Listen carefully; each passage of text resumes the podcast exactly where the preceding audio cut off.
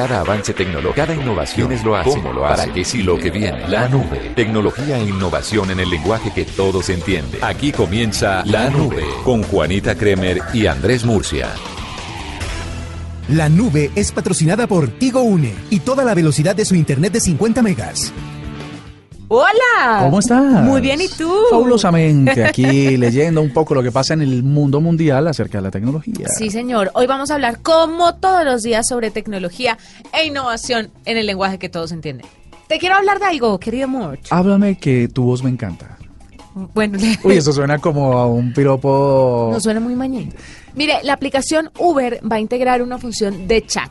Quienes llevan rato utilizando esta aplicación saben que en algunas ocasiones es necesario contactar al conductor designado para darle algunos detalles de nuestra localización. Por ejemplo, cuando usted busca Caracol Televisión es una galleta para que lleguen, no sé por qué no agarra la dirección. Te voy a decir una cosa, porque Caracol Televisión es muy grande, son como 10 manzanas. Entonces eh, es un número, un único número, pero es un espacio muy grande. De es un pronto puede espacio ser. muy grande. Pues esto obliga, o también obligaba eh, constantemente al usuario que tuviera que enviar mensajes de texto o al número del conductor o a que lo llamara en muchas ocasiones y es muy incómodo. ¿Usted no se ha dado cuenta que es muy incómodo usted llamar a una persona que no conoce? Hartísimo. Sobre todo un- a- al, al conductor de Uber, pues porque usted, no sé. es- O por ejemplo, cuando vos haces una búsqueda en Tinder y te botan el WhatsApp y tienes que llamar y no conoces, ah, esa Ah, llamada es una mamera. En fin, pero hablando de Uber, De Uber, llegó la fortuna porque han lanzado una actualización para su aplicación móvil que pretende solventar este, este problema con una función de chat integrada. Cuando usted actualiza la nueva versión de la aplicación de Uber, los usuarios pueden hacer uso del chat integrado para comunicarse directamente con los conductores que hayan designado. Para hacerlo, Usted solamente debe tocar sobre el perfil del conductor, luego en la opción de contacto buscar la función de chat y hacer un uso apropiado de la misma. ¿Ya? Eh, se dice apropiado porque no se pretende que los señores usuarios llenen de emojis al conductor Sí, qué pereza. empezando a fregar la vida. Lo interesante es que del otro lado la función de chat ha sido diseñada para no distraer al conductor. Esto es muy importante. Todos los mensajes le serán leídos en alto y este podrá contestar con un simple pulgar hacia arriba, pulgar hacia abajo y de esta manera no interrumpe su actividad principal que es manejar. Que te voy a decir una cosa con el respeto que me merecen todos los conductores de servicio público masivo o individual del país. Uno ve que están hablando por celular, están chateando, están escribiendo, están manipulando cuando van con pasajeros. Si estas funcionalidades lo que hacen es darle una opción más para distraerse, pues eso es muy grave. Luego que sea regulado como nos lo estás describiendo, muchísimo mejor. Pero más allá de eso, ¿a usted no le ha tocado taxistas que ven fútbol mientras que manejan en la tableta? No, novelas, noticieros, es impresionante. Qué peligro, ¿no? Sí, porque además eh, Pues se uno pueden entiende- exaltar si hay un gol del equipo contrario. No, uno entiende que obviamente tienen que distraerse, tienen que despejarse un poquito, pero no mientras que van manejando con uno ahí y viendo el partido del noticiero y buscando canales. Uy, no, es una cosa de locos. Mire, lo que no ha dejado muy en claro Uber es qué va a pasar una vez usted se baje de ese carro. Si va a seguir con el chat o si su número va a desaparecer totalmente o cómo va a ser la vuelta ahí, pero eh, todavía no está bastante Pero claro. es que hoy sigue pasando y pasa con todas las aplicaciones en las que Se uno se conecta con con los, con los, obviamente con los Conductores. conductores, porque se quedan con el nombre y con el celular de uno. Sí. Entonces, fíjate esa polémica que hubo hace un poco, hace un poco más de tres o cuatro meses, de un conductor de Uber que llamó a una de sus pasajeras a echarle perritos. Sí, a coquetear. Uy, esto está como para mascotas blue. Le echó, le echó perritos y eh, pues la señora interpuso, por supuesto, una queja gigante. ¿Cómo así que este señor eh, escribiéndome? Ni más faltaba. Pero más allá de eso, mire, sabe, no pasa solamente con, no pasa solamente con Uber. A mí me pasó con Rappi, tengo que decirlo. El señor Rappi Tendero, eh, pues conocí, me conocía por mi trabajo en radio desde hace muchos años y me escribió a mi celular desde su celular personal. eh, haciéndome unas advertencias y pues me sentí un poco incómoda porque en teoría ese tipo de cosas, no es porque fuera el señor, porque el señor fue supremamente amable, pero ese tipo de cosas no deberían pasar. Te pregunto una es- cosa, es ¿y qué un- tipo de sugerencias te estaba haciendo este no, señor? me estaba diciendo que yo no debería poner ni mi nombre ni mis datos porque cualquier persona que me conociera podía hacer algo malo con eso. Ok. Y casualmente A raíz de a raíz de eso no, a partir de que él me dijo eso, sufrí de un caso de suplantación bastante serio que me tocó ir a denunciarlo eh, a las autoridades con el CTI, me ha tocado hacer mil vueltas por un caso de suplantación que yo no sé si esté asociado a eso que pasó, pero desde ahí soy muy celosa con meter mis datos a las aplicaciones. Pues muy, muy, sí. muy, es muy arriesgado. Es muy arriesgado porque la gente sabe usted dónde vive, Sí. a qué hora está, ¿Dónde lo recogió? ¿Dónde lo dejó? dónde lo recogió, dónde lo dejó. ¿Qué le llevó en el caso del teléfono. domicilio? Exactamente, de verdad es muy, muy delicado. Y uno no sabe, porque por ejemplo Rappi tiene muchos rapitenderos. Sí, claro. Y yo no sé el control que hagan sobre esas personas que contratan, qué tal sea. Pues creería uno que es un control bastante riguroso. Pero pues... Yo sigo a- insistiendo que el reto de la tecnología y de lo digital hoy en día sigue siendo la privacidad y el uso de los datos. Por eso te digo que a mí el tema de drones me parece un hit. A mí que me llegue un dron y me entregue a la casa el pa- en la casa el paquete, perfecto. Porque es que, obvio, generan muchos empleos, hay gente muy chévere, pero hay gente muy peligrosa que tiene unos datos que no deberían estar expuestos. Pero eso no, eh, los drones sí, pero que no vayan a grabarte cuando estás en bikini en tu terraza dándote Ah, el sí, sol. Está bien. Pero a la larga vale hongo, pues que lo vean a uno por una cámara. ah, ah. Otra cosa es que se le metan a la casa, eso sí es delicado. Sí, eso sí es cierto. Entonces, pues ahí te dejo la noticia. ¿Qué opinas? Pues bueno, no, yo lo que creo es que la privacidad, insisto, es eh, una cosa a la que hay que darle mucha atención y sugerirles a nuestros oyentes que de vez en cuando revisen las, ah, los permisos o las autorizaciones que ustedes les dan a las aplicaciones. Pero el problema es que a veces uno no da ciertos permisos y no te deja usar la aplicación. Bueno, no la uses. Porque, No. por ejemplo, si hay una aplicación que te dice quiero tener control total de su micrófono del teléfono, tú en realidad, ¿qué aplicación necesita escuchar lo que yo digo? Hay una aplicación. ¿Por qué me piden, eh, que, por, por qué, acaso, por qué razón me tienen que eh, escuchar lo que yo estoy diciendo? Hay una aplicación también de esto de, de servicios de transporte que no es ni Cabify ni Uber, que la pensaba descargar porque me la recomendaron muy amablemente.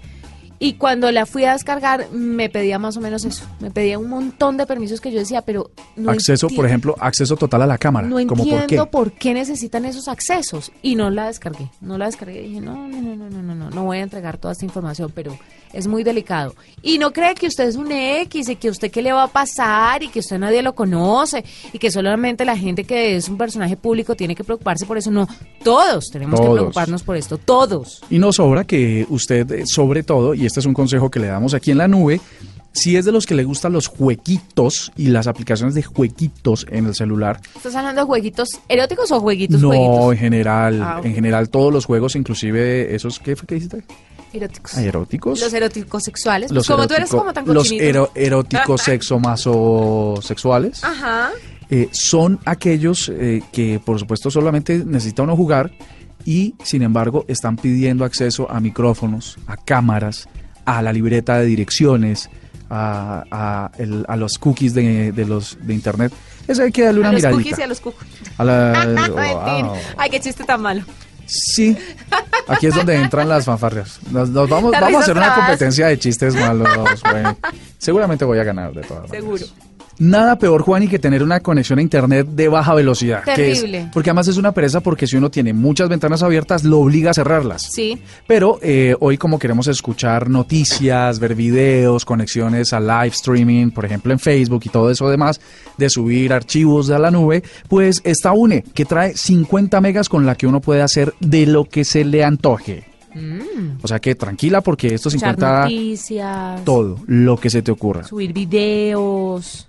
Descargarlos también, porque Descargar. a quien les gusta ver sus videitos eh, sí, pero por con- ejemplo, fuera de conexión. le quiero contar que cuando uno va a, hacer, a subir un video a YouTube, bueno, la comelona de datos. La comelona de datos, sí. Y a veces, a veces uno pensaría que es más rápido y no, pues resulta que con UNE sí. Si usted es youtuber o instagramer o cualquiera de esas cosas, estos 50 megas de Tigo UNE le van a ayudar a vivir una experiencia completamente diferente, porque Tigo UNE puede con todo y tiene velocidad para todo lo que nos gusta a la vez. Estás escuchando La Nube en Blue Radio y bluradio.com. La nueva alternativa.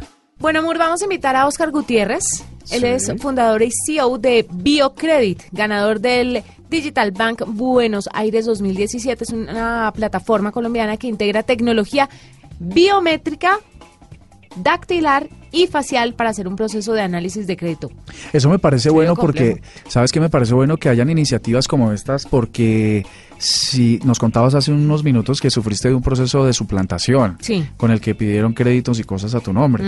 Estas cosas, me imagino por lo que acabas de describir, que van a hacer que solamente la persona real que está detrás de una solicitud de crédito pues sea la que es. Vamos a ver qué nos cuenta Oscar. Bienvenido a la nube. Gracias, Juanita Andrés. Buenas noches. ¿Cómo están? Muy bien, Oscar. Cuéntenos esto de Biocredit, ¿cómo funciona? Pues a ver, eh, Biocredit es una aplicación que puede descargar cualquier persona desde App Store o Google Play que le va a permitir eh, solicitar crédito a las diferentes entidades que, están ofreciendo crédito a través de la plataforma eh, en ese momento. Y para hacerlo, sencillamente la persona necesita hacer un proceso de registro eh, desde el cual se solicita una foto, una selfie, la cual utiliza tecnología biométrica facial para prevenir precisamente eso que ustedes estaban diciendo, los fraudes de suplantación de identidad que por lo menos el año pasado al país le costaron alrededor de 5 millones de dólares eh, en, en, este tipo de, fraudes. Entonces, a través de la aplicación, todos los datos de las personas son completamente seguros, hacemos validaciones de identidad eh, bien robustas que nos han permitido llevarnos premios latinoamericanos, como bien lo decían, el año pasado en Buenos Aires nos ganamos el premio a la mejor innovación fintech para Latinoamérica, este año repetimos premio en Ecuador y la otra semana vamos también para Bolivia a representar el país en, en temas fintech. Eh, Oscar, hoy qué tan afines está el sector financiero a hacer este tipo de, o a montarse en este tipo de iniciativas tecnológicas. Lo digo porque eh, normalmente, si todos están diciendo que quieren hacer innovaciones tecnológicas, son muy celosos de la forma en que interactúan con los datos. Esto eh, significaría un tercero entre la banca y el usuario final, donde habría un flujo de datos importantes eh, muy sensibles, como eh, justamente la identificación biométrica. Sí, y tiene razón Andrés.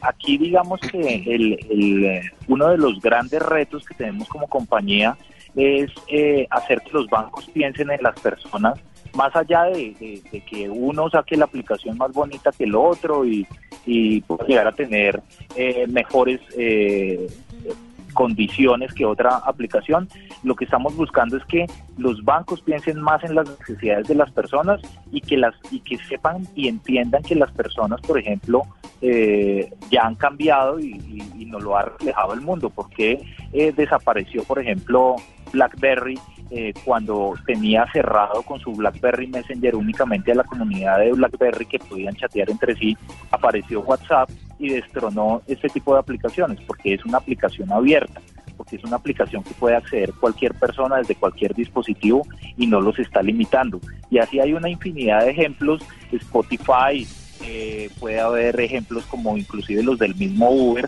donde una aplicación no necesariamente tiene que estar hecha por la persona o entidad que está ofreciendo el servicio. Desde Biocredit queremos exactamente lo mismo y sí ha sido un reto eh, grande eh, llegar a los bancos y cambiar un poco ese paradigma que tienen, pero lo estamos logrando. En este momento ya tenemos eh, siete entidades que le dan crédito a los sueños de las personas que para ellos son más importantes.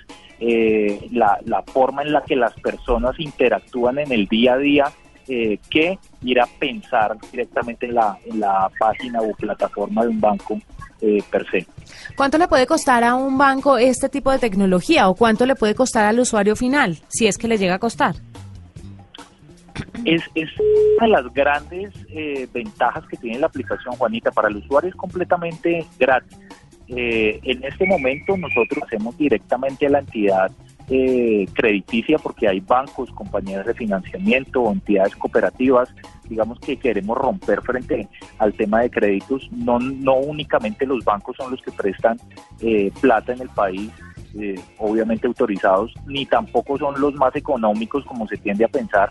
Hay mucha oferta de crédito que invitamos a la gente a que la conozca y negociamos con el banco la tarifa de acuerdo a la colocación que le hagamos para que la persona sencillamente pueda desde la comodidad de su casa, desde una aplicación totalmente ajena al banco, solicitar los productos de crédito del banco y pues esas siete siguen creciendo, ¿no? Eh, ya van esta semana se van a sumar tres más y ya estamos en negociaciones con los grandes bancos.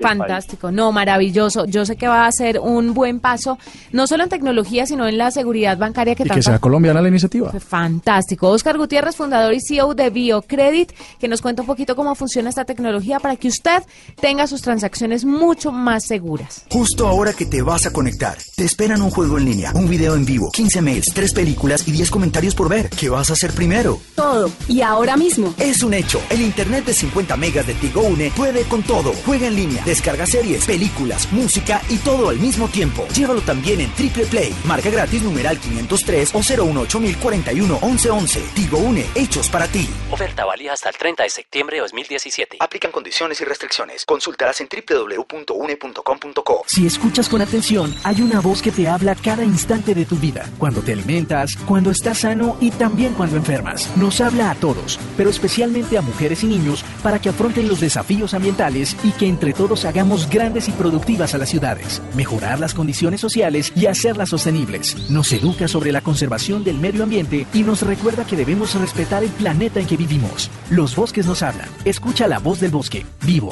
Un compromiso para vivir mejor del espectador. Estás escuchando La Nube, contigo une y toda la velocidad de su internet de 50 megas. No se explica lo que pasa. En la nube, innovación y tecnología en Sus aparatos no funcionan. los gadgets. ¿Cuánta plata le pagarías a un costurero por... Pensé o- que me iba a preguntar cuánta plata tengo y ya me iba a poner a llorar. ¿Estás eh, mal de plática? Sí. Porque te tomas una selfie y BioCredit te... te- Ah, no fregué. ¿No? Ahora sí, ¿cuánta plata qué? Oye, ¿Pagaría quién? pero de verdad, vamos a revisar qué día... Hoy es día 10. Claro. Faltan cinco días para el salario. Eh, Ey, es que usted tiene muchas en la cuenta, pues. Porque No puedo decirle que Jennifer, Alejandro, Jennifer nuestra productora, Alejandro nuestro máster y yo tenemos lo mismo en la cuenta. Cuatro mil pesos. No, te, te voy a decir que si no es si no es por una devolución de viáticos, reporta dos mil pesos. si no es por una devolución de viáticos, tendría lo mismo. O sea, tengo como 60 mil pesos en la cuenta. Ah, bueno, pues tampoco. A través de, Este Luna- de- a, a través de arroba Blue Tecnología, cuéntenos, ¿qué saldo tiene usted en su cuenta? Sí, No, cuéntenos. mentiras, no, porque los, los- las redes sociales, la privacidad y toda esa Ah, cosa. pero decirnos cuánto tiene en la cuenta. ¿Acaso nos va a dar el banco y el número de cuenta? No, nos dice cuánto tiene en la cuenta. Démonos apoyo todos. Esto es una gran comunidad tecnológica. Solo faltan cinco Entre a la días. aplicación de su banco en su celular, revise su saldo y compártalo para no sentirse tan mal. Sí, porque esto, esto, no, esto no afecta a unos, esto como que afecta a todo el mundo, ¿no? Esta Este día dura. 10 está difícil. Bueno, pero mira, en el gadget hoy eh, te, te, te preguntaba que cuánto le pagas a un costurero o a una persona que se dedica a la confección por hacerte una camisa. Por hacerme una camisa, eh, yo no hago mucho eso, pero mi esposo hizo eso con un servicio eh, que lo prestan a través de redes sociales muy bueno. 180 mil pesos, 200 mil pesos, ¿Y cuánto tiempo se demoró? como 15 días, Bueno, pues te porque tengo, era sobre medida. te tengo un gadget que se llama el Seaboat. Y esa No, no lo leí mal. El Shoe, el Shoebot. Shoebot. Ajá. Shoebot se llama la cosa. Y el Cubot Case. Es, una, es un nuevo robot de automatización que permite hacer eh, 800 mil nomás eh, camisas. De verdad. Pero no, no me parece chévere, ¿saben? El detalle, los hilos mal puestos, la, me imagino que la talla tiene que ser estandarizada o está ya a la medida. Perdona, 800 mil camisetas diarias. Un solo robot. Por, e- sí, bastante no. 800 mil camisetas diarias. y Ay, resulta... pero se van a quedar sin trabajo muchas costureras. Ahora, es que eso es justamente de lo que te quiero hablar, porque 800 mil camisetas eh, a 180 mil pesos por costurera por 15 días, esto significa décadas y décadas y décadas de trabajo humano Mm. que hoy va a estar eh, va a estar revolucionado por este por este robot. La creación es de software y otra palabra que no voy a entrar en detalles para no confundirnos, que es una empresa que tiene sede en Atlanta y que adjudicó un contrato con DARPA. Acuérdate que DARPA es esa gran compañía que ha desarrollado cosas eh, tan revolucionarias como el Internet para que hiciera este robot y contrato que costó 1.25 millones de dólares eh, de esta tecnología que va a ser 100% aplicada a los textiles. Estás muy preocupada, Juani, por eh, que no sea muy customizada, o sea, es decir, que no sea, Que no hecha sea tan para a la cada medida, persona. Claro, es que el tema cuando sale tan automático, porque cuando hay fábricas, pues claramente no tienen a mil costureras ahí cosiendo, sino que la, la cosa sale también en, en máquinas ya listo. Pero siempre hay desperfectos, hay detalles. Por ejemplo, una máquina no puede fijarse si una tela está mareada. ¿Sabe qué es que la tela está mareada? No, pero eso suena bastante vintage. Sí, muy de mamá, pero que la tela tenga como un como un como un imperfecto en el color, en- en como unos remolinos de color. Ok. Entonces ahí es cuando la mamá dice, uy, no, está mareada, cámbiela. Entonces, Ah, por está ejemplo- mareada. Ajá. Cámbiela. O al menos Oh, en el valle, bueno. o al menos mi mamita Mira, dice eso. Mira, ves. Y las mamás de Bogotá Se también. mareó el color. Bueno, Pero el tema es que no creo que una máquina pueda darse cuenta de eso. Pues vamos a ver, de eso quizás no, pero de otras muchas tantas sí, y esto, pues por supuesto, como les decía, va a revolucionar la industria textil. Esta cámara, esta, este robot usa cámaras y brazos robóticos que cosen y corten la tela de forma rápida y precisa. Trabajo para lo que se necesitarían muchísimas personas y que hasta hoy pensábamos era exclusivo de seres humanos, porque el corte, la cosa, el diseño, el concepto, eh, pues no, ya no, no se necesita. Y resulta que eh, una camisa que está previamente diseñada por un diseñador muy, el que sea, llama un nombre de un diseñador muy... Jorge Duque. Jorge Duque. El señor Duque eh, es un gran diseñador y realizó eh, su propuesta y la puso en el computador. El robot la digitaliza y tal cual él la dibujó y la pintó, la representa. Que es que además es ya como una impresión más o menos 3D. Es que ya están diseñando en tablets Entonces, y en fíjate. computadores, ni siquiera, yo creo que muy pocos, o no muy pocos, pero pues muchos eh, diseñadores están pintando en, están diseñando y haciendo sus bosquejos y sus, y sus dibujos en digital. Pues- es mucho más fácil, ¿no? Es mucho más fácil, sí, pero... Y fíjate, entonces ahora esto complementa ese tipo de tecnología porque si ya lo tienen listo en, en digitalmente, pues entonces lo pueden hacer muy fácil. Se demora cuatro minutos, ya les había dicho, En hacer una camisa. una prenda completamente terminada, ¿Con desde que la tela está en el rollo hasta que está finalizada. Cuatro minutos. Eh, según los creadores de este aparato, el Subot es capaz de crear una prenda a nivel de precisión que supera incluso el del ojo humano. Las cámaras son de alta sensibilidad y lo que básicamente están prometiendo pero le es que no pueden llegar si la a tela la- está mareada. Se, bueno, puede ser que no, pero hay, bueno, habría que contratar unas, unos seres humanos para que hagan control de calidad. eh, pero esto, por supuesto, es bastante difícil. No, imagínese la inversión. O sea, Una- si uno tiene una, una empresa que distribuya camisas, de verdad, esto es una inversión que vale mucho la pena. Vale mucho la Qué pena. pesar con la cantidad de gente que va a perder su trabajo o con la cantidad de gente que no va a tener trabajo pudiendo hacerlo. Pero, ¿cuántas camisas a la semana? Eh, no, por día, 800 mil camisas por 800.000 día. camisas De por hecho, de hecho, lo que se ofrece es que cuando son esas camisas eh, manga sisa, ¿sí se dice así? Sí. ¿Manga sisa de sí manga? Sí. Sí, sí, manga. Eso Tú de mucho, ¿no? Eso sonó muy vintage también, ¿no? Manga sisa. Pues de ese tipo de camisetas con- eh, es capaz de crearla desde 0 a, a 100 en 22 segundos. O sea, en 22 segundos uno no alcanza a suspirar y ya está una una pues una, una prenda 22 totalmente segundos. elaborada, 22 segundos. ¿Seguro que segundos? No puede ser. Segundos. uno En en segundos no alcanza a hacer Sí, nada. pero fíjate que sí, porque si son 800 mil camisetas al día, en 24 horas son 22 segundos. Es demasiado, es demasiado. Eh, antes las fábricas estaban entregando a un costo de 33 centavos por camiseta.